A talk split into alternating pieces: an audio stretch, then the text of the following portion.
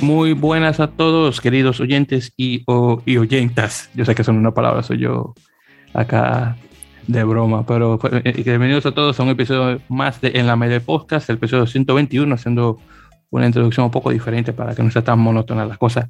Como siempre, Víctor Omar Pérez Sánchez les saluda desde Santo Domingo de Guzmán, República Dominicana, aunque no estoy viviendo ahí, estoy viviendo en la bella ciudad de Nueva York. Y junto conmigo, como siempre, tengo a mi copresentador, César Andrés Fernando Bailón, el Andy, desde Guadalajara, Jalisco, México. Eh, Andy, hermano, ¿qué tal? ¿Cómo estás? Hola, Víctor, buenas noches, muy bien, muchas gracias. Buenas noches a todos.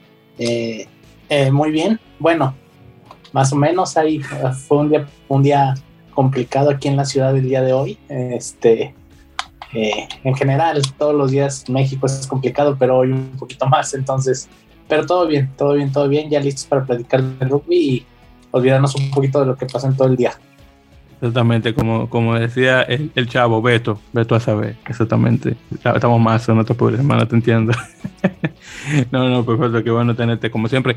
Y de hecho, junto con, eh, con César, el Andy, tengo también una persona más que tenemos mucho tiempo sin saber él. Tenemos a, nuestro amigo colombiano radicado en Melbourne, Victoria, Australia, el señor Juan Basto. Juan hermano, ¿qué tal? ¿Cómo estás?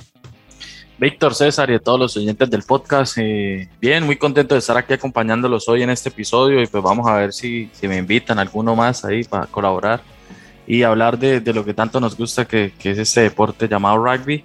Y bien, por acá mucha lluvia por estos días, en, en, sobre todo en toda Australia. Y se acerca el verano, pero igual está lloviendo bastante. Aquí si no es incendios, son inundaciones si no es inundaciones, es cualquier otra cosa, vientos, pero Australia siempre tiene algo de que será la noticia a nivel mundial. Me lo dice a mí, porque bueno, si no eso, tal vez un ciclón, porque, ni, porque como no son huracanes ahí en, en esa parte del planeta, se dice, sí, hermano, siempre es una cosa. Desafortunadamente digo, aunque la temporada de ustedes de ciclónica no comienza sino unos cuantos meses más, no recuerdo, yo creo que para ustedes como creo que en marzo, abril, algo así, no recuerdo bien. Yo sé que la puesta a la nuestra aquí en el, hemisferio norte, no recuerdo bien.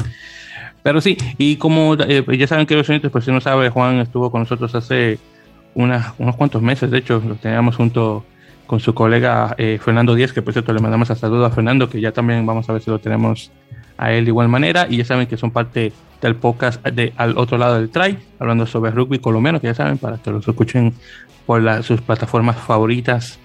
Eh, en ese caso, que por cierto, Juan, eh, algún, alguna fecha tentativa de regreso ya mero de, al otro lado, porque claro, me encanta escucharlos ustedes, para, obviamente para saber lo que está ocurriendo en Colombia sobre rugby y eso. Mm, pues por ahora no sabemos porque normalmente, bueno, habíamos arrancado como un estilo de nueva temporada con, con algunos otros compañeros, con Rafael y con otros que se iban sumando pero la cuestión de horarios ha afectado mucho porque, por ejemplo, Rafael, él se fue a vivir a Estados Unidos y allá pues el nivel aumenta un poco más en cuanto a los trabajos que otras cosas en las ocupaciones.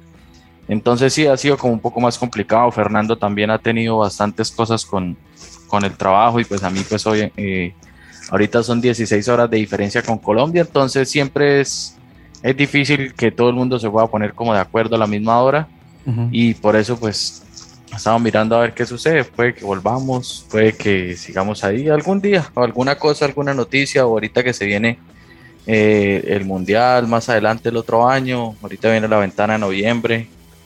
Pues vamos a ver, algún día de estos que coincida, que se alineen los planetas, como dicen por ahí. No, no, perfecto. Entonces, pues en todo caso, hermanos, y, mientras tanto, ya sabes que aquí en la Melete podemos tener acá como tu segunda casa donde si quieres conversar y no tiene y no, encuentras tiempo al menos para eh, tu, tu, podcast propio, ya sabes que con mucho gusto se nos puedes unir y ahí te tenemos para conversar. Así que ya sabes que eh, tienes acá en la Mele Podcast una segunda casa. Así que ya de antemano te lo, te lo menciono.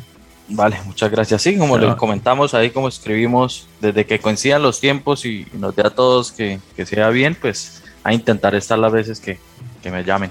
No, no, perfecto, pues muy bien, muchísimas gracias. Bueno, justamente vamos ya en este caso entrarle directamente al, grano en relación a, lo que hay. Y por cierto, antes de, y rapidito, antes de que entremos, eh, de hecho, al, grano, una cosita, porque también mencioné que se lo a mencionar al, principio del podcast.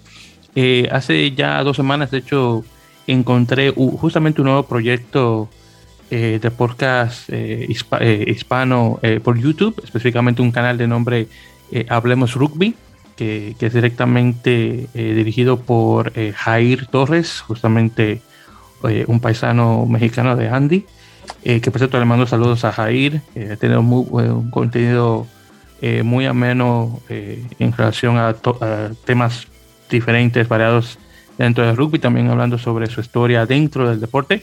Justamente eh, César, eh, te menciono, es un jugador de la ITEM, de, los, de los burros blancos, creo que son de, Puebla. Politécnico Nacional. Es exactamente, que ellos son de Puebla, creo. Son de la Ciudad de México. Ah, son la Ciudad de México. Es la segunda universidad más grande de México. Ah, pues mira, pues gracias, esa no me la sabía. Obviamente la UNAM es la, número uno, ¿verdad? Bueno, eh, universidad pública, porque privadas hay unas muy buenas, pero pública, pública es la segunda ah. más grande de México.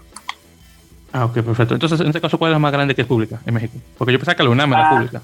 La, UNAM es pública, es la ah, primera más grande. Ah, ok, perfecto, gracias. sí, la UNAM es la universidad más grande del país. Sí, exactamente. La, número uno es pública y en universidades públicas la segunda es el Politécnico Nacional. Ah, perfecto, pues gracias en ese caso, pues, que, por eso que me gusta tenerte aquí para hablar de estas cosas, porque sí, estas cosas se me pasan. Y si, y si juntas como a las a todas universidades y públicas, el Politécnico debe ser como un tercer o cuarto lugar de todo México. Pum, perfecto, me hablo ahí, por eso me gusta tener este hombre aquí. Gracias, hermano. Pues sí, pues entonces ahí es directamente de ese, de ese club que normalmente conocido como los burros blancos que juegan en segunda fuerza. Pues, sí, que se juegan en segunda fuerza, es decir, segunda división de rugby eh, mexicano. Y nuevamente Jair está haciendo muy buen contenido y definitivamente se los recomiendo. Ya saben, nuevamente se llama Hablemos Rugby, el de, de, del podcast. De hecho, eh, antes eh, llegamos a, tocar la conversación y me ha mencionado que de hecho conocía el proyecto del propio César de, Radio Rugby México, de hecho. Eh, entonces, obviamente, se le agradece obviamente a la sintonía por, por, ese lado de igual manera y esperamos también a futuro tener a Jair para hablar un poco eh, sobre, bueno, no solamente sobre la historia de él, pero cualquier tema que, queramos tocar. Honestamente, chico, muy ameno. Eh, obviamente, me encanta conversar y mostrar otras personas que como nosotros obviamente estamos dentro de, lo que son medios eh, informales de rugby de, habla española. Eh, y obviamente, como estamos en las mismas todos, obviamente me gusta echar, eh, echarle no solamente la mano, pero también mencionar, obviamente, y recomendar a otros que también que puedan ver y escuchar. Así que definitivamente se los recomiendo y muchas, muchos saludos a, Jair, claro está. Bien, entonces ya con eso, porque se lo prometí a Jair la semana pasada que se me olvidó, vamos a darle a lo que venimos en este caso. Entonces, primeramente vamos a mencionar un poquito sobre rugby argentino. De hecho, vamos a hablar eh, brevemente sobre lo que se viene no esta semana, sino la próxima, que son las semifinales del top 13 de la urba. De hecho, en este caso, el torneo eh, quedó, eh, y lo habíamos comenzado también la semana, ah, perdón, semana pasada, habíamos mencionado que Hindú, Newman, San Isidro Club y Cuba habían quedado en primer, segundo, tercer y cuarto lugar respectivamente. En ese caso, eh, ya para el próximo sábado 29 de octubre vamos a tener Hindú contra Cuba y Newman contra San Isidro Club, eh, que se va a jugar de hecho el domingo 30. Así que eso es lo que se viene nuevamente eh, de, lo que se trata de la top 13. Aunque claro, esta semana van a estar jugando los equipos de la intermedia, la, la pre-intermedia o intermedia, eh, claro está, pero obviamente no es, un, no es un tema que toquemos con mucha eh, frecuencia, pero sí lo que voy a tocar es obviamente lo que se viene o lo que todavía está ocurriendo dentro de la primera A, eh, donde tenemos nuestros amigos de, The Rugby, nuevamente un canal de rugby argentino en este caso, ya saben, donde para que por favor sigan a Agustín, Felipe y Marco, que juegan en el equipo de Puyraidón. justamente Puyraidón estuvo jugando esta fecha pasada, que fue la número 24 estuvieron jugando contra Lomas Athletic y perdieron por 31 a 24. Eh, justamente el 22 de octubre van a estar jugando contra La Plata, eh, que por cierto actualmente es el caballo eh, primero dentro de la liga, de hecho con un total de 105 puntos. Porredón está en sexto lugar, específicamente estamos hablando del plantel superior. Eh, si estamos hablando en este caso de la intermedia, donde en este caso los chicos de, eh, de Pueyrredón Eh, bueno, los chicos de rugby específicamente juegan mayoritariamente. De hecho, le ganaron a ese equipo de Lomas Athletic por 31 a 12, así que al menos, algo, eh, al menos tuvieron una buena victoria y de hecho están en séptimo lugar cuando se trata de esa liga.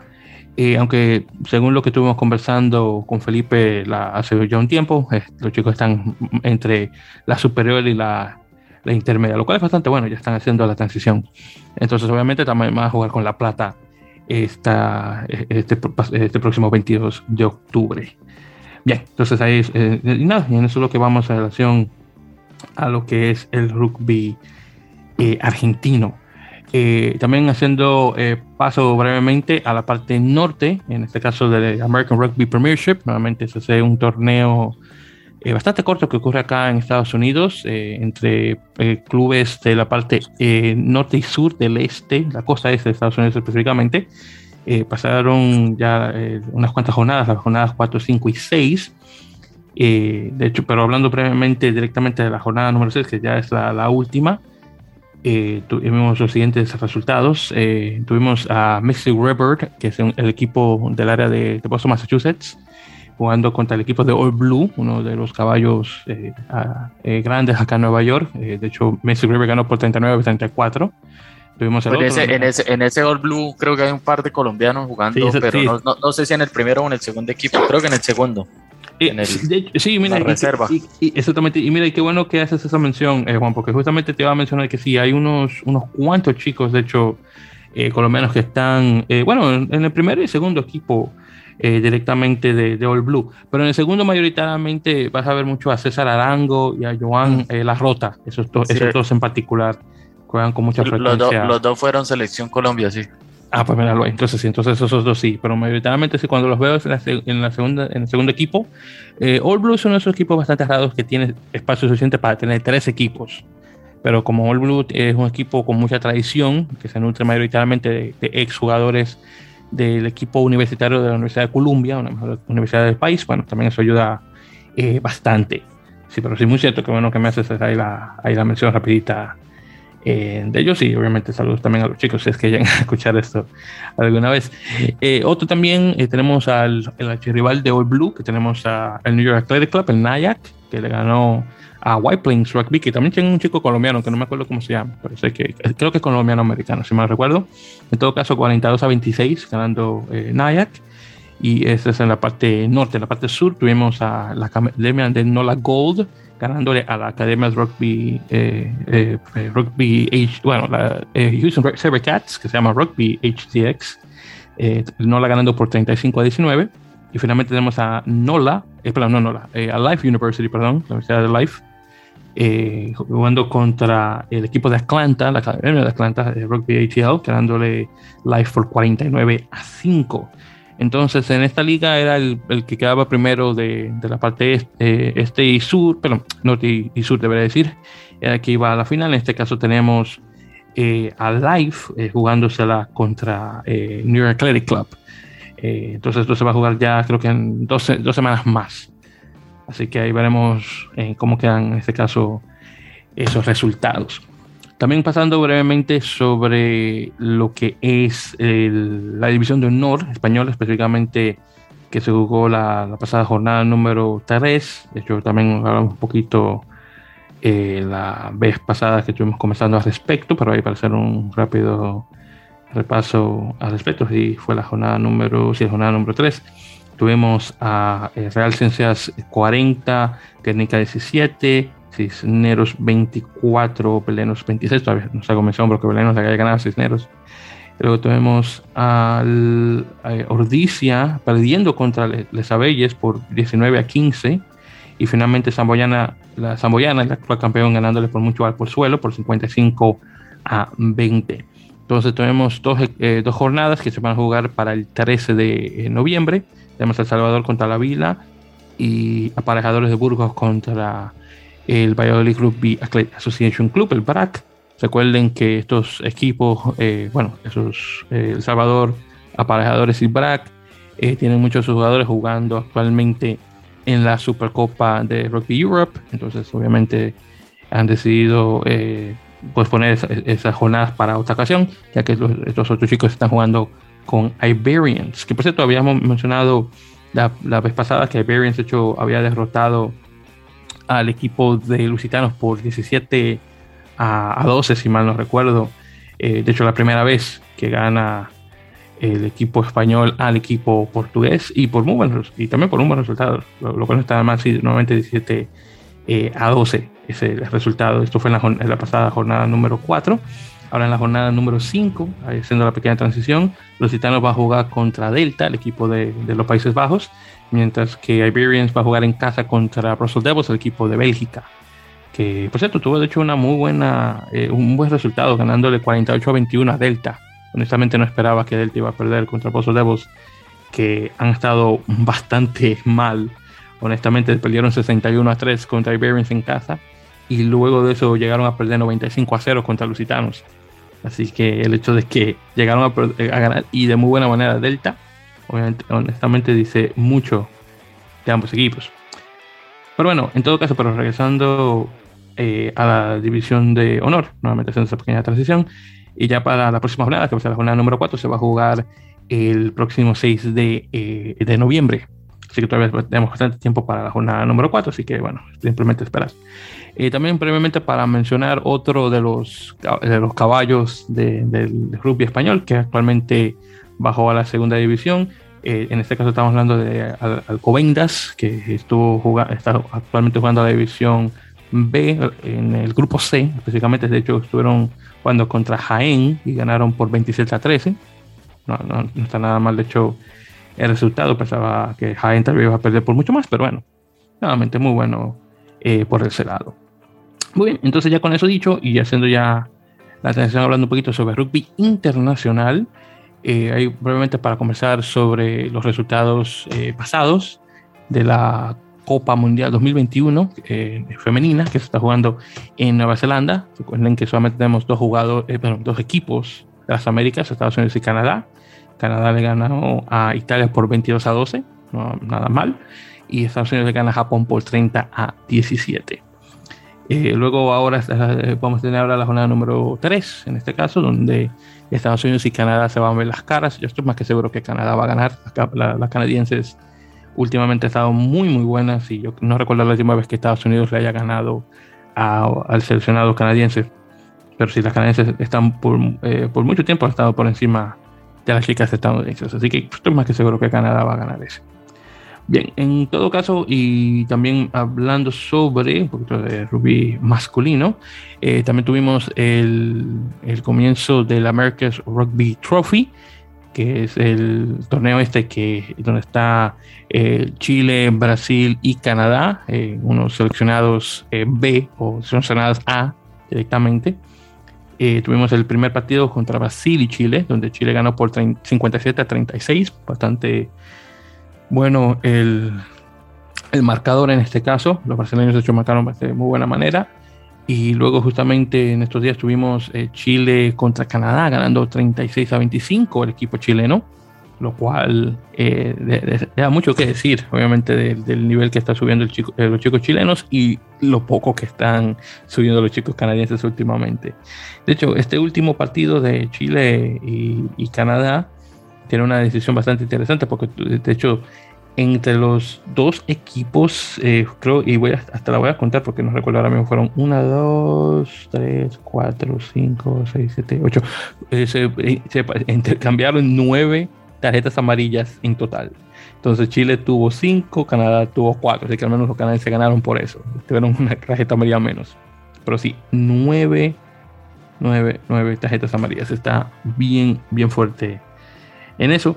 Y bueno, eso le, llegó a convenir bastante a los chicos canadienses porque en este caso eh, tuvieron algunas oportunidades de, marcar y, ponerlo un poquito más parejo el, el marcador, nuevamente 36 eh, a 25 eh, en este caso. Ya luego de ahí también tuvimos lo que fue, o lo que es técnicamente todavía, el Uruguay Conference, donde tuvimos en este caso otro torneo de tres, Estados Unidos, Argentina y Uruguay, obviamente los equipos 15 de cada uno. Eh, la última vez estuvimos comenzando eh, de, de, Uruguay 15 ganándole a Estados Unidos, eh, eh, bueno, conocido como US Falcons, el segundo equipo estadounidense. En este caso tuvimos Argentina 15 ganándole a US Falcons por 81 a 21. Una cosa que honestamente me esperaba, lo había mencionado en el episodio pasado, que sabía que Argentina iba a desbaratar ese equipo estadounidense, que es un equipo C, y efectivamente, no me, honestamente no me, no me hicieron quedar mal. Ya, ¿Ahí, ahí qué? Ahí yo tuve la. Eh, que en ese Argentina 15 yo estuve viendo la nómina. Y yo tuve la oportunidad de jugar aquí contra uno de ellos, contra Ignacio Calas, el segunda línea. Sí, sí, lo conozco.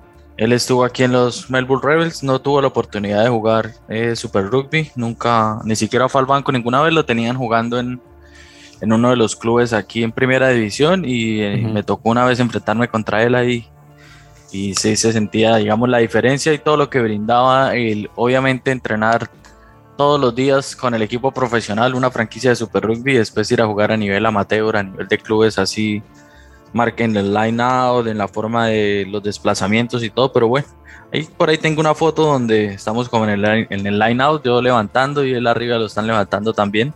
Pues pues, ahí, sí, ahí me quedó el recuerdo y creo que incluso después de después de ese día, después de ese partido, hicimos un asado hacia el estilo argentino que hay otro argentino jugando en mi equipo y nos fuimos por allá a hacer un asado de esos y estuvo él y estuvo Lucio Sordoni, que él fue el pilar que sí, que sí tuvo bastantes minutos aquí con, con los Rebels y ahí, no, muy, muy buena gente ellos ahí hablando de las experiencias que habían tenido eh, con las seleccionados allá en Argentina, cómo fue un momento lo de Jaguares, que ellos estuvieron ahí en ese sistema y así estuvo muy chévere esa experiencia de haber jugado contra él y después ya, digamos, en un tercer tiempo que nos armamos ahí eh, compartir y conocer un poco más de, cómo ellos, por ejemplo, les tocaba mucho.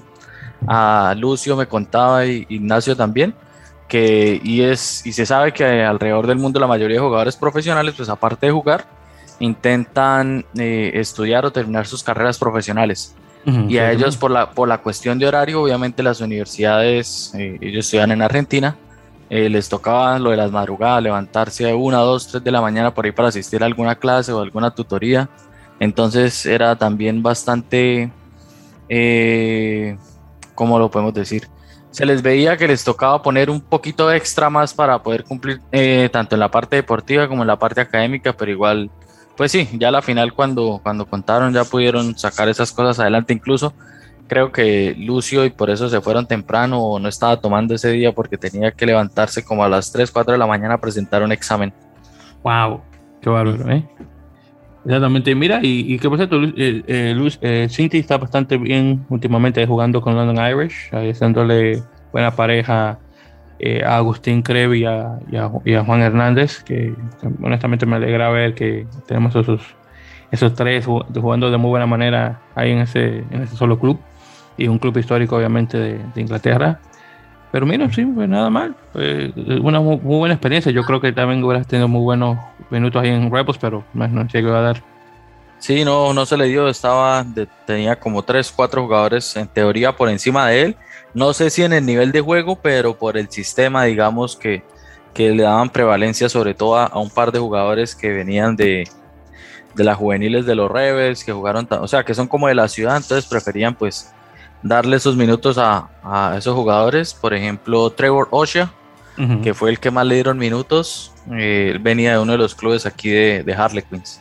Ah, Entonces, cuando se lesionaba Matt Phillip, y no me acuerdo cuál era el otro, esto ya llevaban a él y Ignacio era como ya casi el quinto, segunda línea que tenían y, nunca se le dio la oportunidad de, de, poder debutar en el Super Rugby con los Rebels. Mira, y, yo diría por cierto que él tal vez sería un cuarto eh, pilar para, los Pumas actualmente, diría yo. Eh, ahora que no, pero eh, el caso que le comentaba era el de Ignacio Calas, el de Lucio Sordoni, que de Pilar es que viene saliendo de una lesión, lo operaron, entonces por eso por ahora no está en el sistema, pero sí, él, él, él alcanzó a, estar con los Pumas un tiempo, sí, sí, sí, también, siendo una opción, pero sí, no, no le dio, y pues ahorita vamos a ver cómo vuelve la operación que tuvo para, para ver si se le da la oportunidad de conseguir un club afuera y poderse mostrar para, si pronto alguna oportunidad de poder ir al Mundial.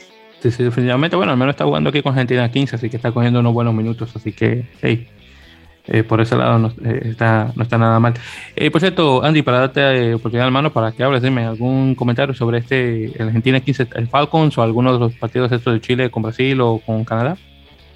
igual no me esperaba el resultado de, de, Estados Unidos, o sea, sí, pero no con tanta cantidad de puntos como, como la hubo.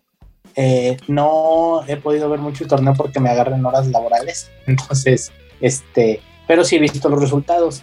Eh, pero me parece, eh, si bien eh, sí, sí, es un torneo mucho para desarrollar, incluso son selecciones B, incluso hasta C de, algunos equipos. pero como ya habíamos comentado antes, en este tipo de torneos, este, es, para empezar a fomentar en, en, las selecciones o en los más jóvenes ese ambiente de competencia internacional, ¿no? De, de concentraciones, de viaje, de estar ahora sí que todo el día metidos en, en, en, rugby, pues, o sea, en, modo competencia. Entonces, eh, eso va a ser más fácil que cuando lleguen a, a los equipos profesionales, eh, pues les sea más fácil, ¿no? Y, no les cueste tanto trabajo. Eh, creo que este torneo, creo que beneficia un poquito más a los sudamericanos, tanto, bueno, quitando un poquito a Argentina, pero sí a Chile y Uruguay, a Canadá y Estados Unidos, creo que es parte de, sobre todo Canadá, parte de su reestructuración que tiene que hacer en, en este eh, en su rugby después de quedar fuera del mundial y de todo lo que ha dado con ellos. Eh, necesitan volver a reestructurar. Creo que este tipo de torneos es importante para que empiecen a, a sacar jugadores ¿no? de cara al siguiente proceso. Eh, sobre todo teniendo en cuenta que, por ejemplo, la selección mayor de Canadá y los los juegos internacionales que va a tener la, selección mayor de Canadá cada vez son un poco de menos nivel, por decirlo de alguna forma, debido a cómo están. Ahora en noviembre, en la ventana de noviembre, van en la ventana de noviembre juegan contra Países Bajos, eh, cuando pues normalmente tenía juegos incluso por ahí Rumania, Uruguay, eh, incluso por ahí alguno de, de un Gales, ese tipo de partidos ahora ya no los tiene eh, lo cual también me resulta muy, muy este, irónico, ¿no? Cuando una de las cosas por la que Canadá le dio el voto a, a, Beaumont para la, la, eh, la, presidencia de la World Rugby fue juegos de, de con selecciones de primer nivel y, y debido al, al, nivel que tiene Canadá y a la situación del rugby de Canadá, pues como que no parece mucho que se vaya a cumplir eso de aquí en adelante. Ya tuvo juegos con Inglaterra el año en la no sé cuál fue el año pasado, mediados de este, no recuerdo. Eh, no, fue el año pasado porque fue durante la gira de los Lions. Entonces, este, eh, pero creo que cada vez va a ser eso más difícil. Entonces, Canadá necesita ahora sí que partir de cero otra vez y, y arrancar. Y creo que este tipo de torneos le ayudan mucho para lo que va, para lo que va a venir después. Sí, y, sabes que una cosa también, Andy, eh, no solamente con Canadá, pero esto ayuda a, todos los países de la, región. Desde que comenzó eh, el America's Rugby Championship, que, eh, bueno, que paz descanse en, en, cierto modo, porque todavía e, está como que existe actualmente en este, en este mes de octubre, pero un poco separado. ahí fue que vimos, por ejemplo, el gran eh, el gran empuje, por ejemplo, del equipo eh, brasileño, que, tuve, que, por ejemplo, tuvieron ese buen resultado contra un Estados Unidos 6 y luego le ganaron a un Canadá. Y luego ahí comenzaron a subir, a subir, y después, obviamente, después de que se cayó ese torneo, desafortunadamente las cosas no han ido muy bien eh, con el equipo brasileño. Aunque, claro, no tienen competencia, claro, en, casa, pero bueno, en, en la región, claro, pero aún así y lo mismo para, eh, con Canadá y Estados Unidos, aunque claro, ya están regresando más o menos a lo que era anteriormente, pero bueno, ya el, el daño está hecho. Y de igual manera sí, Canadá vino de, traidor realmente a votar por, eh, por Bill Beaumont, que honestamente ni siquiera le ha echado mucho la mano, bueno, no ha echado la mano para nada. Y eso hubiera sido un voto que definitivamente lo hubiera, eh, le, hubiera ayudado bastante a Agustín Pichó a, a, tener la presidencia de la World Rugby, pero bueno, vimos lo que vimos y bueno, ya lo hecho, es, hecho está. Pero ahora que hace la mención de, Canadá jugando con Países Bajos, de hecho van a jugar con ellos el, próximo 12 de noviembre, junto con ese partido también van a jugar otro también ahí eh, en Países Bajos, que va a ser contra Namibia, jugándose el siguiente fin de semana, el 19.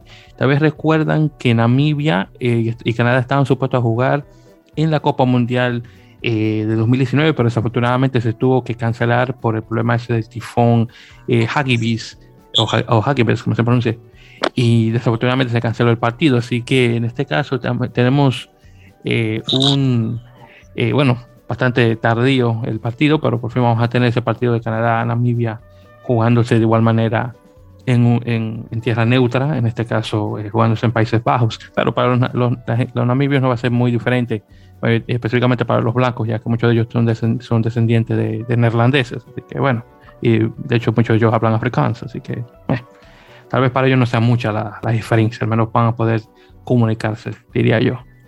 y bueno, también continuando, Estados Unidos B, bueno, US Falcons también tenía otro grupo de, jugadores que estaban en, en Sudamérica, bueno, Sudamérica, perdón, en Sudáfrica, debería ser otro sur, eh, jugándose la Toyota Challenge, que puso el equipo este de, de Cheetahs en Bloemfontein, y estuvieron jugando contra Pumas. Un partido que yo pensaba que iban a ganar, que este equipo estadounidense era casi un equipo, un equipo número uno, de hecho, hasta cierto punto.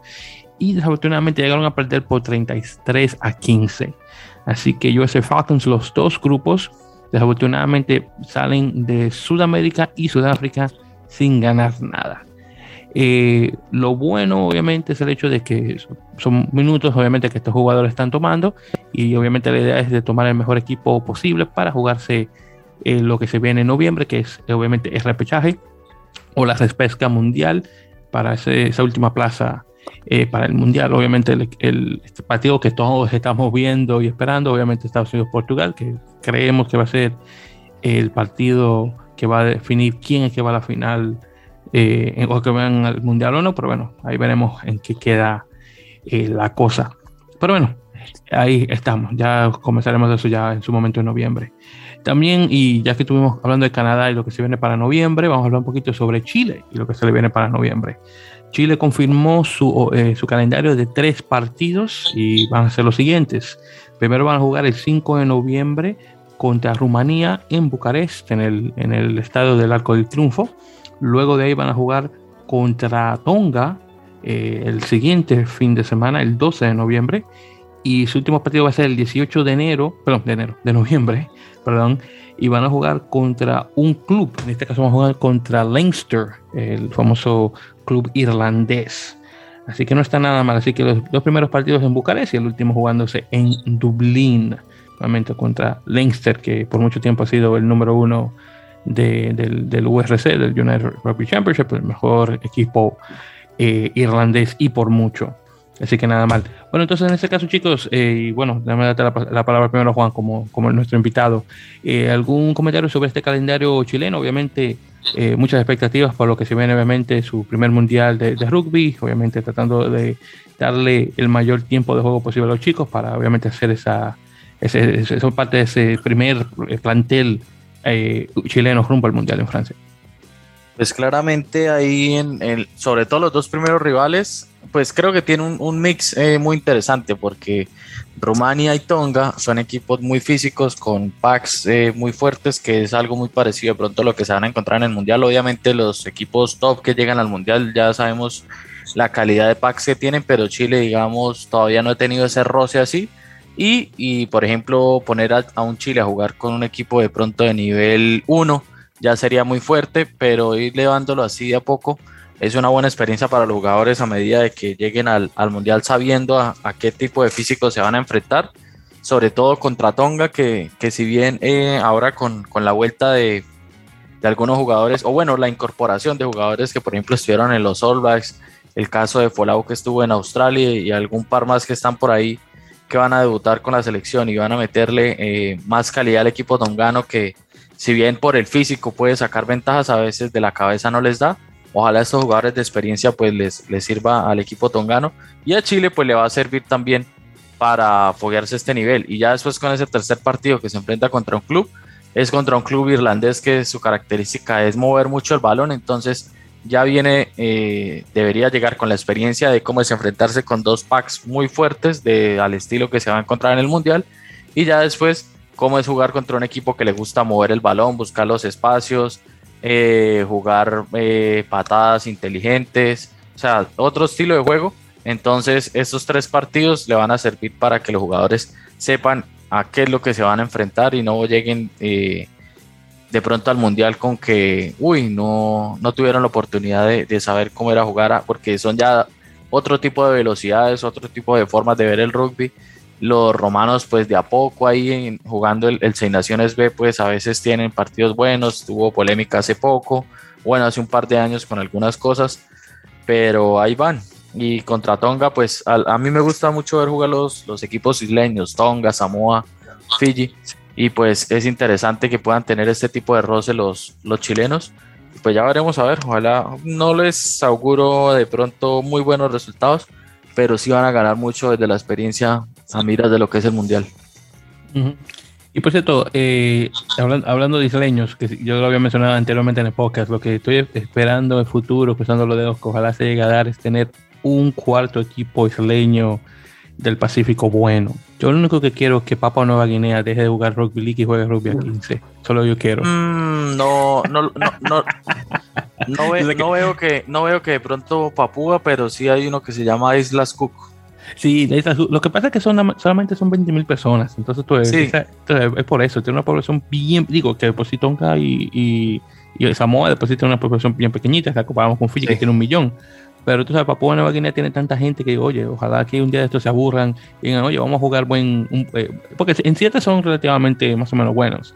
Pero en 15 yo creo que cojan ya, que sean estos jugadores que dicen, ¿sabes qué? No quiero estar chocando tanto en 13, dame, eh, tú sabes, quiero, dame pasar a jugar 15 el problema es que llegan, eh, lo que he visto mucho es que desde aquí, desde Australia, como está la liga profesional de rugby, pues les queda muy fácil eh, subir a buscar ese tipo de jugadores y apenas el que medio sobresalga, alguno de los equipos acá se lo lleva, entonces nunca va a haber un proceso porque ellos obviamente ante las necesidades, pues el primero que confía en ellos y les ofrezca un contrato con buen dinero para poder ellos sacar a sus familias adelante, pues se van a ir. Y eso es lo que ha pasado siempre. Entonces, para que ocurra eso, tiene primero que, sí, muchos jugadores quedarse y fomentar mucho el rugby union. Y no, eso, o sea, como siempre en todo lado y en todos los países ya es cuestiones de dinero. Sí, eso es desafortunadamente lo que pasa. Ya tú sabes, y, más con, y, bueno, justamente más como países como esos de, las islas. Que pues hablando de eso, ya haciendo un pequeño paréntesis, buen partido el de Tonga contra Papua Nueva Guinea en el, en el Mundial de Rugby League que 24 a 18 quedó ese marcador. El, mejor juego del mundial hasta ahorita. Sí, ¿verdad? Estoy completamente de acuerdo. honestamente, me hubiera gustado más ver a, Papá No Guinea ganar. El de, el, de, el de Gales contra las Islas Cook también estuvo bueno. Oye, sí, mano, 18 a 12. Ese yo no me lo esperaba, que las Cook le iba a ganar de esa forma a los galeses. Honestamente, estaba, no, estaba muy bueno. Son equipos de nivel más o menos parejo. Bueno, yo que veo el Rugby League y más o menos eh, era, era, es uno de los juegos que, podía ser eh, competitivo. Eh, y el de, el de Tonga y Nueva Guinea, que prácticamente se jugaban ahí el segundo lugar del grupo. Entonces, este, es, fueron, sí, han sido los mejores partidos. Yo creo que van a ser los juegos más parejos de esta ronda, salvo por ahí a lo mejor el del Líbano, Francia, tal vez. Eh, y más o menos por ahí, pero, pero más o menos los demás hay con una diferencia más o menos importante entre los, los equipos. Sí, por cierto, el Líbano Nueva Zelanda, muy bueno, y también el Grecia Francia, de igual manera, me hubiera gustado obviamente que esos dos últimos hubieran marcado más, más puntos, el Líbano y, Grecia, pero eh, obviamente me gusta mucho por los griegos, obviamente, que primera vez que van a un mundial de rugby en cualquier de cualquier forma, de cualquier versión del, cualquier código. En este griegos entre comillas, porque nada más hay un, un griego griego. Sí, Todos los demás son todos los demás son de, están repartidos. Sí, sí, sí, exactamente, sí, exactamente, mayoritariamente, eh, mayoritariamente australianos. Y bueno, el Líbano obviamente también tiene unos cuantos chicos que son libaneses de verdad, que están ahí en esa selección. Obviamente ahí tenemos también a Michael Checa que está sirviendo de, director técnico, que, oye, no, eso no me, lo, no me lo esperaba. Pero bueno, regresando a 15 en ese caso. Entonces, eh, Andy, ahí te, ahí te paso la voz, hermano. Eh, dime. Pero, pero, pero, no, que antes de cerrar esto, ah, lo de lo del rugby league. Eh, dentro de poco, creo que ahorita en el mes de noviembre va a haber un, un torneo de rugby league en Colombia, en Jericó. Uh, no me digas. Va a jugar, sí, va a jugar la selección Colombia contra Chile y contra Brasil. Van a ser ahí como un. Oye, qué bien. Sí, como un estilo de triangular torneo. que da, sí, obviamente al campeón y va con algo en miras de lo que es pensando ya en el siguiente mundial de, de Rugby League. Ahí empieza como un proceso, pero sí va a ser esto el, el, primer, el primer evento internacional así de selecciones que se va a jugar en Colombia Rugby League, así que es interesante también. Sí, sí, que... en, en Jericó, Antioquia.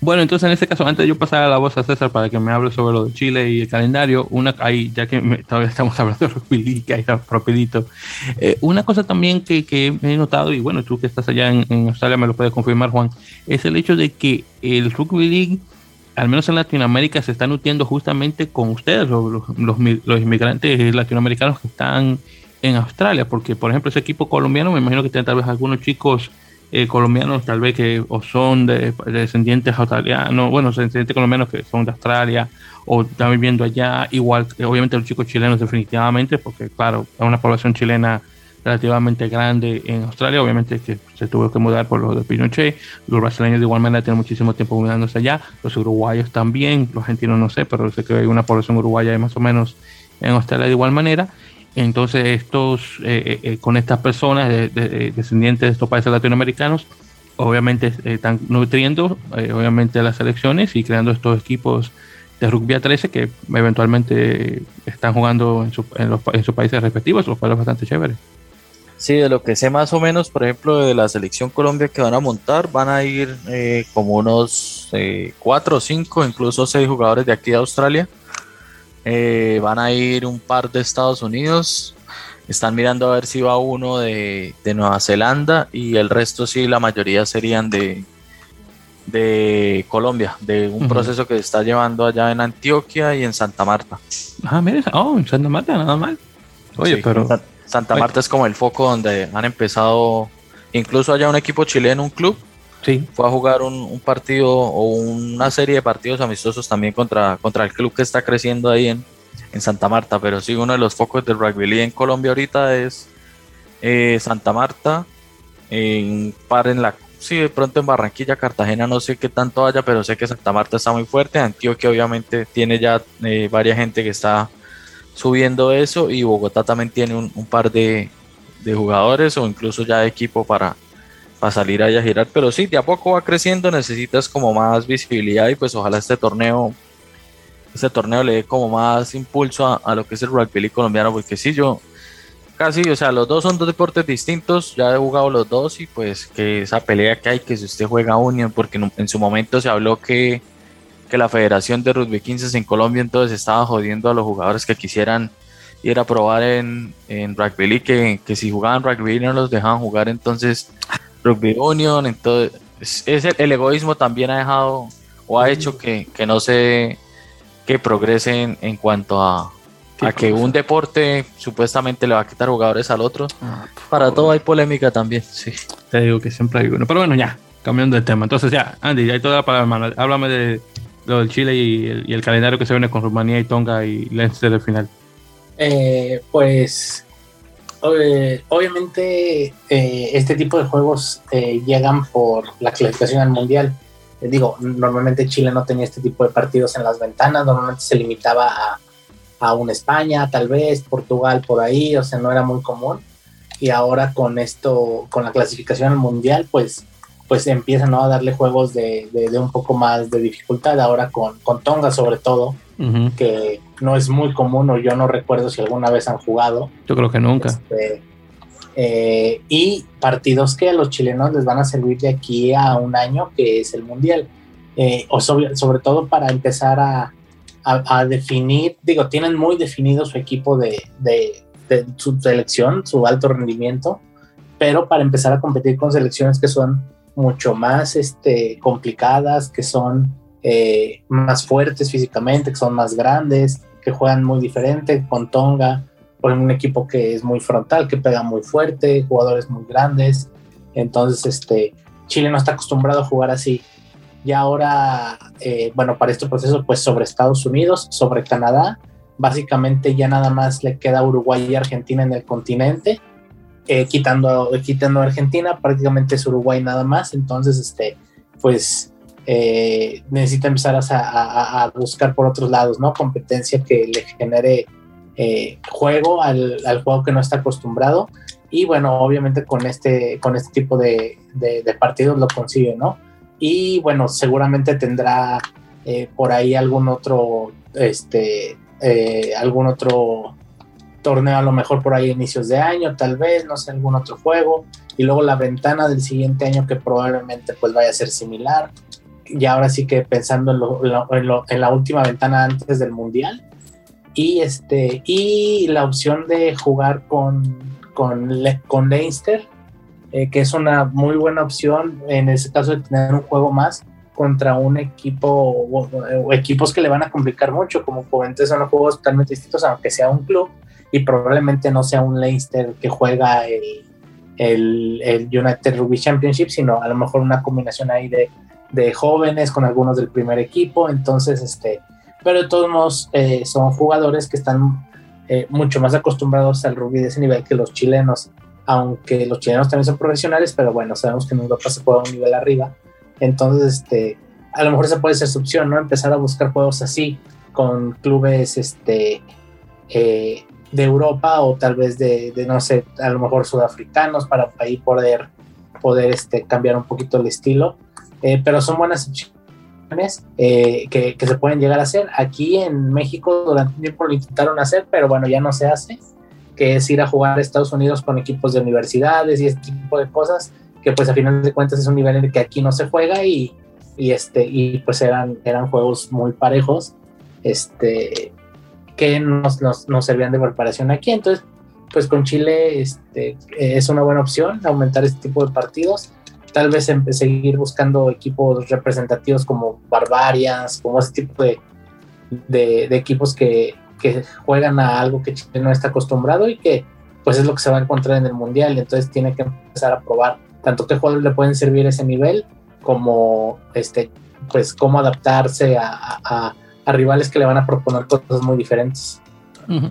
Y sabes que una cosa también eh, que mencionaste de, igual, de, igual manera, y sí, estoy de acuerdo con ambos en relación a eh, lo que también mencionó Juan, en, que estos dos, estos dos equipos, eh, Rumanía y Tonga, proporcionan dos planes de ataque muy diferentes a, Chile para, para acostumbrarse y luego obviamente usar lo aprendido en lo que se viene con Francia. Obviamente sí, como menciona Juan, Rumanía al estilo de, por ejemplo, de un Georgia es, un equipo bastante frontal, donde el ataque mayoritariamente se centra en la delantera y luego tú tienes unos eh, tú tus chicos que juegan los backs, que son más o menos, mientras por ejemplo los tonganos te ofrecen eh, un estilo de juego un poquito más fluido, aunque también tienen obviamente una delantera bastante fuerte de igual manera, pero tal vez eh, moviéndose más en, directamente entre las alas.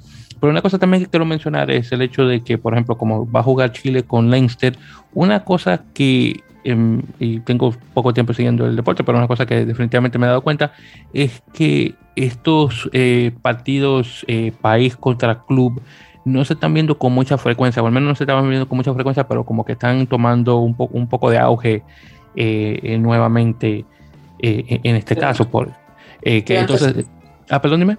No, antes eran más frecuentes todavía. Sí, sí era muy común ver este tipo de partidos. Sí, sí. Este, sobre todo de los irlandeses. Monster jugaba por ahí contra los All Blacks una vez por año, este, cosas así. Era más frecuente que antes. Supongo que tanta profesionalización, más, más, este, no sé, más contratos de publicidad, todo eso, pues las hace mucho más complicados de hacer, ¿no? Son juegos que a veces de repente eh, uno podría pensar que son como medio innecesarios por el hecho de que pues no te juegas nada, entonces eh, a lo mejor clubes en media competencia o selecciones antes de una competencia, pues de repente a lo mejor prefieren evitarlos y por eso creo que ya no se dan tanto. Sí, y justamente eso es lo que casi mencionar. Los, casi los que siempre guardan esa mística son, o sea, que nunca han roto la tradición, los British and Irish Lions, que hacen la gira y siempre juegan contra los, los equipos de las franquicias de Super Rugby de cada país a donde van. Esos son los que mantienen esa tradición. Sí, exacto, y eso es justamente lo que le iba a mencionar a los dos, exactamente, eh, bueno, y más o menos como, como me respondieron un poquito ya la pregunta, es en, en eh, exactamente eh, cuáles son sus opiniones en respecto a estos partidos, sí, justamente de, de, club o de país contra club, que obviamente, como menciono, no se, no se, no se veían, se veían mucho hace un tiempo, como que la cosa paró y ya luego como que está regresando. Y para darles un ejemplo, yo recuerdo cuando comencé a ver el, el, rugby realmente con mucho más auge, en 2015, recuerdo el último partido que tuvo Argentina eh, con un club que fue con Leicester, donde ganaron 55-34 y ese partido era muy importante por el hecho de que era el último partido donde iba a jugar Marcos Ayarza, eh, el toro en, en, rugby en general, jugó una eh, una mitad con Leicester y otra con los Pumas. Y nuevamente los Pumas ganaron 55-34. Si mal no recuerdo, jugó la segunda, eh, eh, la, segunda parte con los Pumas. Si no recuerdo, llegaron a ganar. Entonces, por eso es que me hace esa mención. Antes, de, antes del Mundial vamos a ver varios de esos. Siempre antes de cada Mundial hay, hay varios partidos de ese tipo de, de, clubes de clubes, este, clubes con selecciones, incluso a veces no clubes, a veces combinados regionales, para el Mundial de... ¿Cuándo fue el de 2000 de Japón? Previo al Mundial de Japón, Argentina jugó con un ahí de, sí, con Rangwick ahí. Rangwick de, de, New South Wales y, y, desde ahí más o menos empezaba a pintar lo mal que le iba a ir a, a, los Pumas en el Mundial, porque yo me di ese partido y si bien, o sea, si bien el, nivel de, de, New South Wales, que es en Sydney, eh, la Shuri Shield, así se llama, es muy bueno y Rangwick pues saca buenos equipos, físicamente es bastante grande, pero obviamente se esperaba que un plantel internacional que va a jugar un mundial le pasara por encima y a los Pumas no le salía una, estaba y el mismo problema que incluso lo sigue teniendo ahora. Eh, en la apertura no, o sea, Sánchez no tuvo, esa vez no me acuerdo, creo que alcanzaron a probar como Tapilleta también, incluso para ese, para ese partido, pero o sea, se veía que, que era muchas cosas a la vez con Argentina y que no, no podían, eh, digamos, en teoría imponer su plan de juego contra un equipo eh, amateur, ese sí prácticamente son totalmente amateur. Entonces, eh, también es un buen test para los seleccionados internacionales que en teoría buscan este tipo de partidos como para imponer su juego y poder probar jugar los backs, los forwards, poder probar cosas en el line out, poder probar eh, salidas de Scrum y no se les dio y no es que no les salía casi nada a los Pumas en ese partido. Y por, y por el contrario, a veces de repente ese tipo de partidos, como los otros equipos no tienen nada que perder, entonces de repente, eh, si bien las selecciones están probando cosas, de repente los otros equipos, pues como no son muy, muy, muy comunes ese tipo de oportunidades, de repente se dejan ir medio a tope y, luego por ahí alguna lesión de, de las elecciones, todo por eso de repente ya no los quieren hacer. Eh, cuando fue antes del Mundial de Francia del 2007, eh, Argentina jugó contra un Bélgica 15 en Bruselas. Eh, no era ni la selección, era un Bélgica 15, era un combinado, porque había jugadores que no eran belgas también, estuvo muy raro eso. Y en ese juego se lesionó Gonzalo Longo y ya regresó hasta la segunda ronda del Mundial. Te digo que cuando eh, es una cosa muy interesante. Y también ahí mantenemos en en el tema este de los, de los clubes, también que quería mencionar. Es la veces donde el, equipo el, el, equipo nacional pierde contra el club. Porque, por ejemplo, hablando, y ahora que me llegó a la mente eh, esto también, en, 2015, para la preparación de, la Mundial, yo recuerdo que Estados Unidos jugó contra Harley Queens. Eh, no recuerdo ahora dónde pero llegaron a perder ese partido 2015 24 a 19, que de hecho es bastante respetable ese, ese marcador para, para el, el, Harley Quinn de 2015. Pero luego, por ejemplo, eh, yo eh, recuerdo, eh, por ejemplo, lo he visto ahí por YouTube, esos videos de, partidos viejos. Yo llegué a ver Gales contra Suntory Son Goliath de Japón en el 2001. Un partido viejísimo que yo creo que ni siquiera creo que si mal no recuerdo ni el, top el top league en ese caso existía porque creo que ese comenzó como el 2003 2004 y de hecho Gales perdió 45-41 contra Suntory eso era una bueno contra Sun Goliath técnicamente es Tokyo Goliath. Que eso fue una cosa increíble por cierto. Eh, y, partidos así como que uno dice que, oye, como, y, y, por ejemplo, tienes ahí partidos eh, de los equipos, por ejemplo, grandes eh, por ejemplo, este, yo creo que fue, eh, sí, no, fue eh, Sudáfrica llegó a perder contra los Saracens en el 2009, 24-23, por ejemplo, o contra Leicester, justamente también llegaba a perder ese, ese año. Australia perdió contra un Munster en 2010, 15-6 y cosas así. Que son cosas que dices, oye, increíble. Y ah. claro, el monster, y el Monster contra eh, Nueva Zelanda, que ese es el gran 18 a 16. ese es el que de 2008. Ese también la gente que siempre me menciona mucho. Tengo una cosa muy interesante. A, a, nosotros aquí nos pasó cuando fueron los Panamericanos del 2011. Eh, eh, pues todas las selecciones estaban entrenando aquí y de repente pues necesitaban este, moverse por ahí eh, probar cosas en la cancha y bueno, varios equipos de aquí acabamos jugando con, con nosotros jugamos contra Chile, si no mal recuerdo, nos metieron un montón de puntos, ya no me acuerdo cuántos, este, y algunos otros equipos de aquí también terminaron eh, jugando partidos con las selecciones, con Guyana, con Brasil también, este, y pues la experiencia es, es, es, está padre, es muy, es muy buena porque pues uno de repente no tiene chance de jugar con, con jugadores así, ¿no? O con jugadores que están en la elite y ese tipo de cosas obviamente este, pues, no hay comparación, no, no hay forma de competir, pero uno se lo pasa bien. Eh, no, me, imagino. Entonces, además, cuando son partidos que tú no tienes la gran oportunidad de jugar, y más con, eh, por ejemplo, con, eh, con competencia de, de otra parte de la región, obviamente mejor, mejor aún. Pero bueno, chicos, entonces ahí continuando para no indagar mucho. entonces ahí, ahí había comenzado sobre esto. Eh, nuevamente lo que se viene con Chile eh, ya para noviembre, muchos buenos partidos, por cierto. Eh, también hablando brevemente de Argentina, Argentina también va a tener muchos partidos, va a tener una otra gira por el, por el Reino Unido jugando contra Gales. bueno, creo que sale, creo que es, si mal no recuerdo en orden, es Inglaterra, Gales y Escocia, si mal no recuerdo en ese orden. pero lo que quería mencionar es, es, el gran número de jugadores que actualmente no están disponibles para los Pumas por cuestiones de lesión y cosas así. Aunque, por ejemplo, esta semana tuvimos el problema con, con Joel Sclavi, el que juega con, se me recuerdo, con la, con la Rochelle, el, el, Pilar, el, el Pilar 3, que tuvo un incidente eh, en un. no recuerdo ahora. Sí, sí, fue un rock, ¿verdad? ¿Fue un rock? Ah, bueno, sí, exactamente. Bueno, un este, rock, sí, sí. Exactamente, que creo que fue que le metieron en una tarjeta roja, si mal no recuerdo, algo así, ¿verdad? Exactamente, entonces está suspendido por ocho semanas por cierto. Era en el, en el partido con Bayona del pasado 8 de octubre. Ese era que lo, tuve que buscar. Entonces, él está suspendido. Luego tenemos a Gómez Codela, que está actualmente aún lesionado. Y, bueno, obviamente estamos hablando. Y bueno, claro, yo tengo estas opciones en tres, pero esos, esos dos son de los mejores que tienen eh, en este caso. Entonces, esos dos se van, se van obviamente. Y claro, tienes a Marco, eh, a Vivas que lo puedes poner ahí de igual manera, pero es un solo, obviamente, y él no solo puede hacer todo el trabajo, claro está.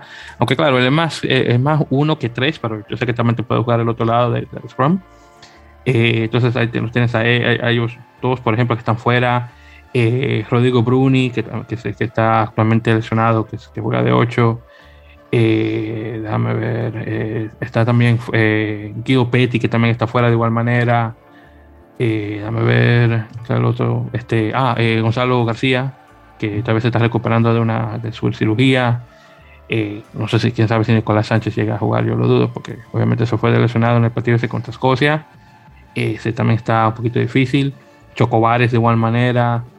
Eh, sí, el caso es que hay muchos jugadores de, los Pumas que desafortunadamente están fuera por lesión.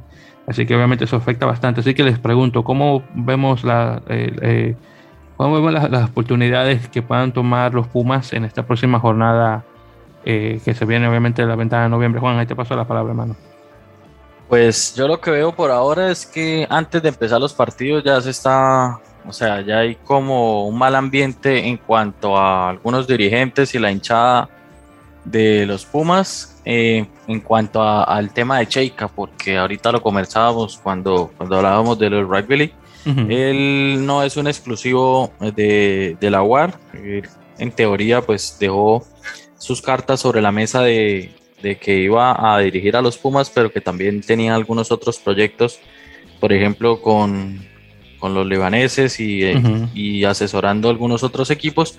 Entonces esto pues ahora que, puede que coincidan los, eh, los calendarios entre una selección y otra, pues no ha caído muy bien porque en teoría eh, todas las selecciones del mundo, cada técnico es exclusivo. Y aquí entonces que un técnico esté y, tampoco es como muy, como, como lo podemos llamar? Eh, no se ve bien a, nivel internacional que, pues le esté quitando, digamos, el trabajo a alguna otra persona que puede tener ese puesto, digamos, con, con el equipo de Rugby League, por qué no enfocarse con los Pumas a sabiendas que viene un, un mundial el próximo año, entonces como que sigue eh, tomando un poco de fuerza todo lo que está ocurriendo allí con, con lo de Cheika, que ya se hasta, hasta empezó a rumorar que, que porque con Tempomi Felipe no, no cogía de por sí el equipo ya como tal en forma y, y empezar a darle un poco de cara a lo que puede ser el, el Mundial el otro año. Pero en cuanto a los enfrentamientos que tiene, me parecen interesantes porque contra una Inglaterra que siempre se sacan chispas, tienen ese morbo de, de que algo puede pasar siempre, que Argentina puede que dé eh, la sorpresa o puede que no, pero siempre deja a veces partidos interesantes. El partido con Gales me gusta porque últimamente los Pumas siempre que necesitan como algún tipo de, de revulsivo, de que vienen en un mal momento y hay un equipo que se les para por ahí al frente y, y ese es Gales, pues Argentina ha tenido la oportunidad de poder sacar resultados y, puede que les dé confianza para cerrar la, la, bueno, la ventana y la temporada en cuanto a este año y el partido con Escocia sí lo veo un poco más complicado porque Escocia, bueno, salió la noticia de que Stuart Hawk dijo que ya no iba a ser más el capitán de Escocia. Están teniendo un pequeño recambio, pero consolidando un gran equipo para, para lo que es el Mundial. Y si Argentina no llega con confianza después del partido con Gales, puede que Escocia le, le, haga un gran partido y lo haga pasar por un muy mal momento. O sea que de esos tres partidos pienso que, que Argentina tiene la oportunidad de pronto de sacar algún resultado a favor en Gales, pero también obviamente Gales sabemos cómo es de fuerte allí en el, en el Principality, pero lo que es con Escocia y con Inglaterra sí lo veo muy complicado y si no se arma un buen, un buen equipo puede que, que sean así goleadas, que ojalá no porque no lo dejaría muy bien parado frente a, a, lo que es el próximo mundial, pero sí y sobre todo lo que, lo que no lo que no convence todavía en Argentina es el tema del 10 y hasta que no consoliden un, una apertura que, que, le pueda dar garantías al equipo y que no estén improvisando porque por ejemplo el eh, Santiago Carreras que es el que está ahí eh, sigue saliendo figura en, en, Inglaterra pero jugando como win no está jugando como apertura, como apertura. entonces uh -huh. ese es el tema de que o sea todo el año con un chip en la cabeza y cuando se pone la camisa de los Pumas pues tiene que jugar de apertura. Si bien a veces me gusta cuando en teoría jugando de 10, obviamente él tiene el chip de, jugar como win o como fullback, a pisar hacia adentro y buscar el espacio y por ahí, por ahí romper, le da dinámica a los backs, pero ya cuando tiene que jugar el suelto, o, hacer cosas que normalmente hace un 10, sí se ve que, o sea, no tiene el rodaje necesario para coger una selección internacional eh, y mandarla en, en ese sentido. Y pues Sánchez tiene altas y bajas, tiene muchas lesiones últimamente. Miotti nunca se consolidó eh, ni aquí en Australia jugando con Western Force y todavía no ha sido capaz con allá en Glasgow, en Escocia. Entonces es otro. Albornoz lo tienen por ahí, mmm, como que le hace falta más rodaje y de pronto en teoría este tipo de partidos serían para Albornoz. Y pues Urdapilleta que ya sabemos que tiene, pero todavía con los Pumas le hace falta jugar un gran partido que pueda decir, bueno, eh, voy a coger esa camisa de la 10 de Argentina y no me la voy a quitar hasta que sea el mundial. Entonces vamos a ver, ojalá hiciera esa prueba eh, el que vaya a dirigirles los Pumas en esta ventana de darle más minutos al Bornos, más minutos a, a Urdapilleta y no seguir improvisando con carreras que creo que ahí viene a ser un, uno de los grandes problemas. Entonces, en ese caso, Andy, te paso la palabra, hermano, eh, sobre esto que está ocurriendo con los Pumas y estos jugadores lesionados o suspendidos en el caso de Sclavi y cómo esto le puede afectar eh, su propia, la próxima ventana de noviembre. Pues eh, bueno, a mí esta ventana de fin de año es la que más me gusta porque a mí me gusta mucho ver a los Pumas en Europa. En, en eh, ya nos acostumbramos a verlos mucho en, en el sur, entonces este, yo disfruto mucho a los Pumas jugando en Inglaterra, en Gales, en Escocia. Eh, este, eh, pues sí, es una ventana complicada porque, como dices, no va a haber muchos jugadores disponibles, que las elecciones europeas andan bien. Este, los Pumas acabaron mal el Rugby Championship cuando habían empezado bien, acabaron completamente al revés. Este, Eh, entonces va a ser una ventana difícil. Este, vamos a ver cómo puede armar Cheika, bueno, Cheika ahorita no, pero su cuerpo técnico, cómo puede armar todo el, eh, el equipo, cómo, cómo pueden, eh, eh, qué, jugadores van a entrar a hacer el quite a los que no van a estar. Es una ventana difícil, no me extrañaría que perdieran los tres juegos.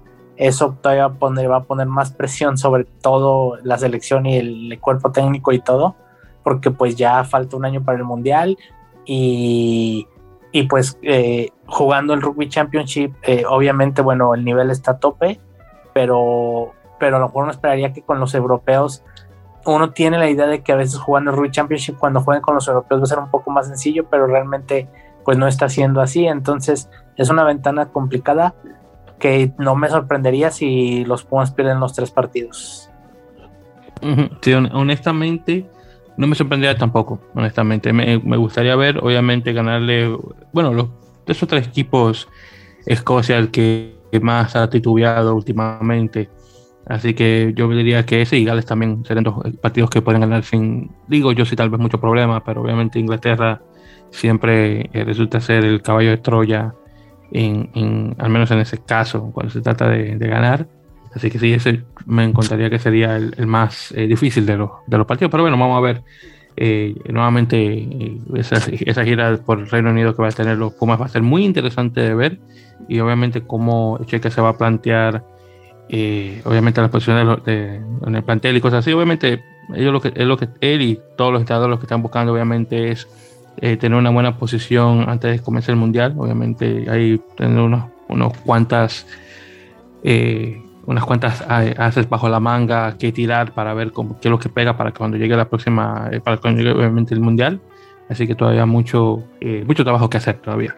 Pero entonces, ah, perdón, no, que quería eh, sumarles algo y es que algo interesante del por qué, por ejemplo, a veces decimos que Nueva Zelanda o incluso Australia, que bueno, últimamente está sufriendo por algunos jugadores, de por qué pueden llegar a tener tanto rodaje y, tanto conocimiento a los jugadores. Y es que en esta ventana estaba mirando el calendario y Nueva Zelanda y Australia van a jugar cinco partidos eh, en, este, en esta ventana de noviembre, mientras otros equipos como Argentina o Sudáfrica eh, pueden llegar a jugar tres, o bueno, Sudáfrica va a jugar cuatro. Pero entonces, por ejemplo, Nueva Zelanda va a jugar con, el otro fin de semana contra Japón, después tiene el partido con Gales, eh, después tiene eh, así otra serie de partidos, después y Australia igual, Australia va a jugar de seguido eh, casi cinco partidos, Sudáfrica igual y Argentina pues apurado puede completar tres partidos. Entonces todo eso se ve reflejado en cuanto a en el Rugby Championship. De bueno, si bien este año se dio un resultado que, es inédito, se sigue viendo muchas diferencias en un torneo largo. Entonces, pues es interesante analizar ese tipo de detalles también de por qué otros equipos pueden llegar a tener otro tipo de rodaje o otro tipo de cantidad de partidos. Y pues hay para echarle ojo a eso de por qué también desde la parte de, la dirigencia eh, no se hacen algunas cosas, obviamente es mucho más complicado a, la UAR eh, hacer solicitud de jugadores argentinos porque la mayoría están en clubes europeos y el tema de clubes europeos pues sí es más, más difícil la comparación de eh, los jugadores de Australia y Nueva Zelanda, que todos son la mayoría contratados por, bueno, todos son contratados por las uniones o por las federaciones de cada país y pues disponen de ellos, por ejemplo, todo ese mes. En cambio, para los argentinos sí es mucho más complicado que la UAR vaya y, le saque casi por mes y medio, dos meses a, a los jugadores de los clubes y eso influye después en los resultados, porque claramente vienen con un proceso eh, digamos en este caso Australia, Nueva Zelanda y Sudáfrica con sus jugadores con todo ese tiempo de conocerse, grupo,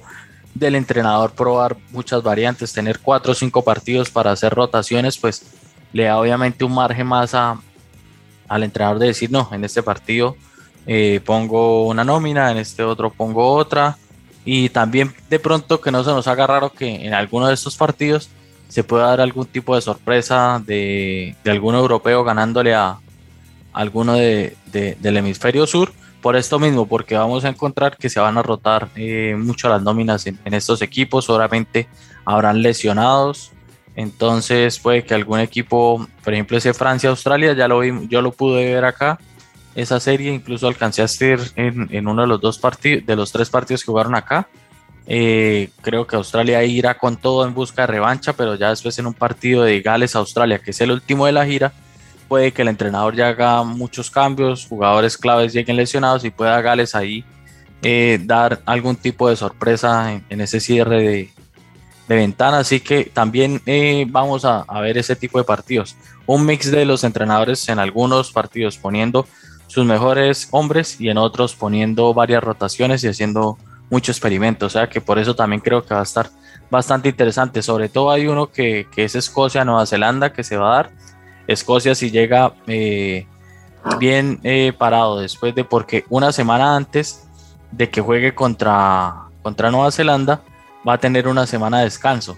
En cambio, eh, bueno, Nueva Zelanda también tiene una semana de descanso, van a llegar con, digamos, con, con los planteles un poco refrescados, pero puede ser interesante ese partido que se juega en Murrayfield entre Escocia y Nueva Zelanda y vamos a ver Nueva Zelanda qué equipo para para, para ese partido. Escocia va a ir con todo, así que promete. Exactamente, pero sí, muchos partidos, obviamente, wow, cinco o cuatro. Pero sí, bueno, al menos los, los, argentinos con suerte no van a venir muy desgastados, pero bueno, eso está por verse. Pero bueno, continuando en ese caso, chicos. Entonces vamos a hacer un salto nuevamente al charco y hablando un poquito nuevamente sobre rugby español. Y bueno, obviamente rugby ibérico, porque vamos a comenzar un poquito sobre Portugal. Una cosa que no mencionamos la vez pasada, que ya hace dos semanas tuvimos el pasado torneo eh, de menores de 18 de, Rugby Europe. En este caso España estuvo también junto con Portugal. Eh, acá eh, tuvimos buenos partidos, de hecho, por parte de ambas selecciones. primero tuvimos a España ganándole a, Rumanía por 102 a, 0. Wow, 102 a 0, increíble.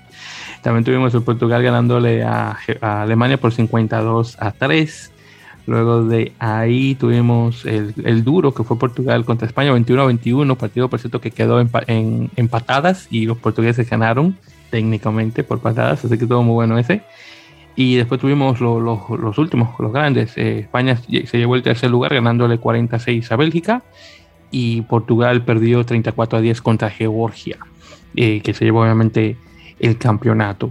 Pero sí, estos, eh, estos, estas dos selecciones, España y Portugal en menores, eh, están honestamente subiendo mucho de nivel. Claro, gran número de estos chicos están pasando a jugar a los equipos de Poix o, los esperanzados, como diría yo, del francés, jugando en, en, la liga francesa de menores de 23 años. Y, claro, también tenemos muchos de estos chicos eh, que son franceses, pero descendientes portugueses y españoles, que también están nutriendo mucho eh, a, la selección. Y claro, eh, la, cantera española ha estado muy buena últimamente. La portuguesa no puedo hablar mucho porque no estoy muy al tanto, pero definitivamente los chicos portugueses están, están yendo con todo, así que está muy, muy bueno eh, por ese lado. también meternos en España, también, y por fin era justo, por cierto. la nueva directiva de, la Federación Española de Rugby confirmó la creación de una comisión de elegibilidad donde van a revisar a todos los jugadores que pueden llegar a jugar con la selección, obviamente evitando que tengamos problemas de que al fin y al cabo salga de que, tal fulanito de tal no es seleccionable para la selección porque no duró mucho tiempo jugando eh, los, los, los tres años, los cinco años, lo que sea. Entonces ya con esto se espera que no tengamos ningún problema a futuro de que Rumanía venga a sacar los, los, los, trapos sucios de España diciendo que no, que no puede jugar con el 15 de León por tal y tal cosa. Así que me alegra. Pero bueno, ya mencioné eso rapidito. Eh, también hablando un poquito sobre Rugby 15, eh, tuvimos el, eh, hace ya unas dos semanas ya tuvimos los pasados Juegos Sudamericanos, en este caso que es un, que sería como el, un torneo regional que luego obviamente da paso a los Panamericanos que se van a jugar ya el próximo año, creo que en, en El Salvador, si me lo recuerdo. En todo caso, eh, tuvimos eh, torneos eh, masculinos y femeninos, en este caso sudamericanos. Brasil, como siempre, en femenino se llevó la medalla de oro ganando a, Paraguay 17 a 5. De hecho, las paraguayas tuvieron un buen, buen desempeño por el hecho de que hecho le llegaron a ganar, este, creo que fue, no recuerdo, le ganaron justamente a Argentina por 15 a 14 y las brasileñas ganaron a las colombianas por 28 a 5. En todo caso, el, entonces obviamente tuvimos esa final de Brasil contra Paraguay. La, de bronce quedó justamente Colombia ganando a la Argentina 14 a 7. Así que las colombianas también se llamaron la, la medalla de bronce. Y, luego tuvimos los demás. En todo caso, Brasil quedó en primer lugar, luego eh, Paraguay, perdón, Colombia tercero, obvio, Argentina en cuarto, Chile, Uruguay, Perú, Venezuela y Bolivia, que también estuvo, por cierto, eh, jugando eh, su primer torneo en femenino, así que muy bueno, muy bueno por las bolivianas. Las coloradas me imagino que le dieran, ya que los colorados son los, hombres. En masculino, Argentina, como siempre, llegó a la final ganándole 19 a 7 a Chile, así que nada mal. Eh, en la medalla de bronce quedó Uruguay ganando a Brasil por 19 a 12. Eh, Colombia quedó en quinto lugar, eh, ganando a Paraguay por 21 a 20. Y luego tuvimos Brasil ganando a Perú por 31 a 0. Así que nada mal en ese caso. Nuevamente los torneos ya se vienen pronto. Y, recuerden que, al menos para nosotros acá en Norteamérica, vamos a tener ya pronto los partidos de Centroamérica y el Caribe. y de igual manera también vamos a tener el, el Run Super Sevens que se va a jugar justamente en México el, mes que, que, viene. Así que muchos torneos ya ven que vienen pasándose. Eh, también, por cierto, tuvimos eh, la noticia de que, eh, y lo mencionamos brevemente, a, Bill Beaumont, el presidente de la World Rugby, que estuvo visitando justamente Uruguay, dándose una, pasadita ahí por el estado de Charrúa, que por cierto, estuve viendo las imágenes, muy bueno por eso. Y también tuvimos un, un artículo escrito por el periodista Ignacio Chance eh, del, periódico el, Observador, que por cierto ya pronto, eh, y puedo confirmar, ya estoy en contacto con el señor Chance y vamos a tener pronto una entrevista con él, que hace mucho tiempo que estaba buscando conversar con Ignacio Chance, eh, un caballero que tiene mucho conocimiento sobre el rugby uruguayo, así que ya pronto estaremos trayéndole esa primicia, por decirlo así, comenzando con Ignacio que está muy, que está muy chévere eso ya para ya pronto. Bueno, en todo caso estuvo ahí una entrevista eh, con nuevamente con, con Beaumont hablando obviamente sobre eh, cómo la, obviamente cómo la cosa va evolucionando eh, en el rugby sudamericano, obviamente hablando sobre el SLAR y por cierto lo que ya pronto se viene, que mencionamos ya los rumores que ya son oficialmente ser eh, oficiales para el 27 de octubre. Ya para la semana que viene estaremos conversando sobre los planes oficiales de la SLAR. Nuevamente eh, hablando si es cierto lo de agregar un equipo eh, canadiense y esta vez a la liga. Y también, que tengo que darte la palabra Juan, hablar sobre eso. Si es cierto de que Cafeteros Pro desafortunadamente no va a regresar al SLAR y va a ser eliminado. Y en este caso reemplazado por un equipo argentino adicional que posiblemente se vaya a jugar en, Córdoba, si es que llega a ocurrir. Entonces, ya con ese tema, eh, Juan, dime, ¿qué tú crees de esta? Si vamos a decir que es verdad, si es que desafortunadamente Cafeteros Pro desafortunadamente no llega a jugar más en la Superliga. Pues mi punto de vista en esta temporada que pasó era que, bueno, prácticamente hacer lo que piensan hacer, lo retrasaron un año y es que eh, yo creía que Cafeteros Pro este año no era viable en el sentido de que era mejor, eh, si querían apoyar al rugby colombiano, de decirle a cada franquicia que estuviera participando en el torneo que contratara dos o tres jugadores eh, y los llevara, o sea, que tuviera mínimo, pues fuera como un requerimiento, dos o tres jugadores colombianos por plantel. ¿Por qué era más fácil? Era más fácil que esos de dos o tres jugadores fueran a luchar por una titular a cada equipo y que tuvieran rodaje a que los 10 o 11 que estuvieron este año fueran todos titulares en el mismo equipo, sumándole la, digamos, la experiencia que traían los argentinos. Entonces era, eh, primero, un tipo de vivencia diferentes para cada uno de los jugadores que estuvieran, eh, algunos viviendo en Paraguay, otros viviendo en Argentina, otros viviendo en Brasil, cada quien puedan tener incluso ese intercambio cultural. Y pues lo que le digo, más fácil que buscaran, eh, de pronto buscar una titular en cada uno de estos equipos a estar todos juntos, sí, si bien eh, suma para lo que es pensando en Tucanes, pero pues la importancia era el, torneo de la Superliga y que como lo vimos, obviamente el, entrenador argentino Ambrosio tenía eh, dos o tres jugadores colombianos que, que, digamos le brindaban esa garantía a que eh, tuvieran otros ahí intentando luchar por un puesto y siempre cada vez que sacaba una nómina eh, estuviera discutido eh, su puesto. Ok, pero en todo caso, vamos a ver lo, que hay, pero sí, yo creo que honestamente hubiera sido mejor hacerlo de esa forma. Eh, me encantaría que, sí, digo, sé que para el, esta idea de tener una franquicia colombiana que sí, para que por favor llegue a regresar a futuro. Pero bueno, eso está, ya eso está por verse, obviamente. Eh, pero sería una lástima de ver ese proyecto que obviamente eh, César y yo tuvimos ya tiempo siguiendo el, proyecto de Cafeteros y estuvo muy, muy divertido definitivamente seguir el, equipo. Pero bueno, ahí veremos qué tal. Pero bueno, eh, continuando hablando sobre rugby sudamericano, también por cierto se confirma por parte de Sudamérica Rugby el regreso de los torneos de menores de 19 y menores de 20. El de 19 se va a jugar ahora a finales de este mes de octubre eh, y, el de, y el de menores de 20, que ya obviamente el que gana va y toma una plaza a lo que sería el, el trophy, que ya por fin regresa el torneo de World Rugby. Ese va a jugarse ya para diciembre, el principios de diciembre para ser más específicos. Entonces el, el torneo este de, de, 19 ese se va a estar jugando en eh, una parte se va a jugar en Asunción específicamente el de, el de 20 y el de 19 se va a jugar en Paysandú, en Uruguay. Eh, en este caso, el 19 vamos a tener Argentina, Uruguay y Chile, eh, mientras que el de MBT vamos a tener Argentina también ahí, eh, junto, creo que junto, a ver con quién más, junto con, sí, Chile también va a estar ahí con ellos, no, perdón, acá. Paraguay con, va a estar Paraguay, Colombia, eh, Brasil, sí, exactamente en el M20, sí, exactamente, y el 19 debe decir Uruguay, Argentina y Chile, sí, exactamente. Entonces, de esa forma, eh, a, ver qué, a ver qué tal en este caso, sí, porque el de el de M20 obviamente es para el trofeo. Obviamente, el que gane esos tres equipos va, en ese caso, al partido, el torneo segundo, y el de 19 obviamente, sí, ya Argentina tiene su plaza ya garantizada de la última vez que estuvo en el torneo correspondiente. Bien.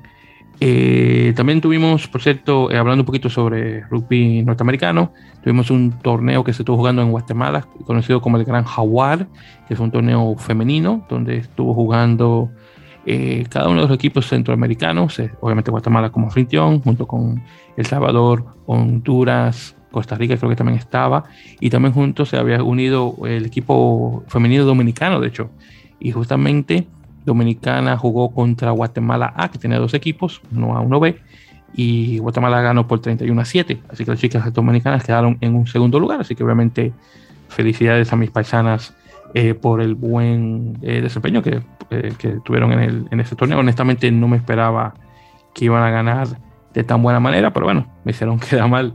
Así que nada mal, nada mal por ello. Así que muy, muy bien. también tuvimos, por cierto, la confirmación por RAN de que se tuvo que cancelar el torneo de rugby a playa de 2023 que se va a jugar en Miami. Bueno, eh, bueno, sí, bueno, sí, Hollywood Beach creo que sí está en Miami, si mal no recuerdo. El caso es que no se va a jugar, desafortunadamente debería regresar ya para 2024 si todo sale bien.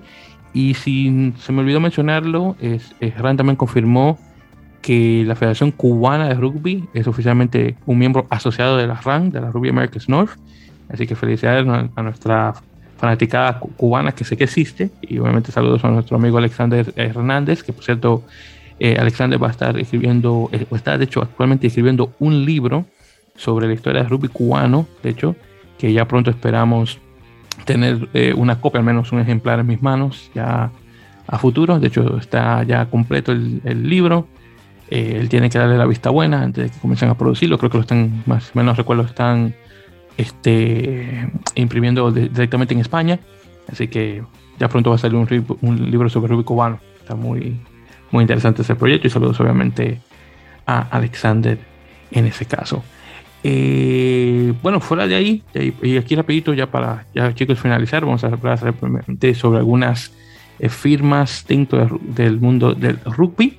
Así que primeramente confirmamos que eh, Rodrigo Fernández Criado, segunda línea argentino, firmó ya oficialmente con Mountain Band del Pro de 2 francés, así que oficialmente en el equipo. Eh, también hay que mencionar, todavía no se me puede olvidar, la mención de que eh, tenemos los equipos de Worcester Warriors y Wasps Rugby que desafortunadamente, bueno, están, por decirlo así, desaparecidos. Estos equipos que están realmente en bancarrota, que están saliendo de la Premiership inglesa. Eh, varios jugadores, obviamente, eh, eh, argentinos, en este caso, se han quedado sin, sin hogar. Así que vamos a ver en qué, queda. En este caso, ahí tenemos, por ejemplo, Santiago Medrano, que estaba con Worcester Warriors, que quién sabe que, eh, con cuál equipo va a caer. También teníamos a Rodrigo, a Rodrigo Martínez, que estaba con Wasps, de igual manera. Y claro, ha estado lesionado, pero aún así, entonces esos dos jugadores que definitivamente se quedan sin, sin casa, que ojalá puedan encontrar un lugar donde eh, jugar pronto, claro está. Y desafortunadamente, dos equipos históricos, en particular Wasp, eh, que se queda eh, fuera de, estas cosas por problemas económicos. Ojalá que todo pueda salir bien ya a futuro. Y bueno, hablando brevemente sobre las nuevas firmas de lo que se viene en lo que es Major League Rugby, que ya vienen para el, principio del próximo año.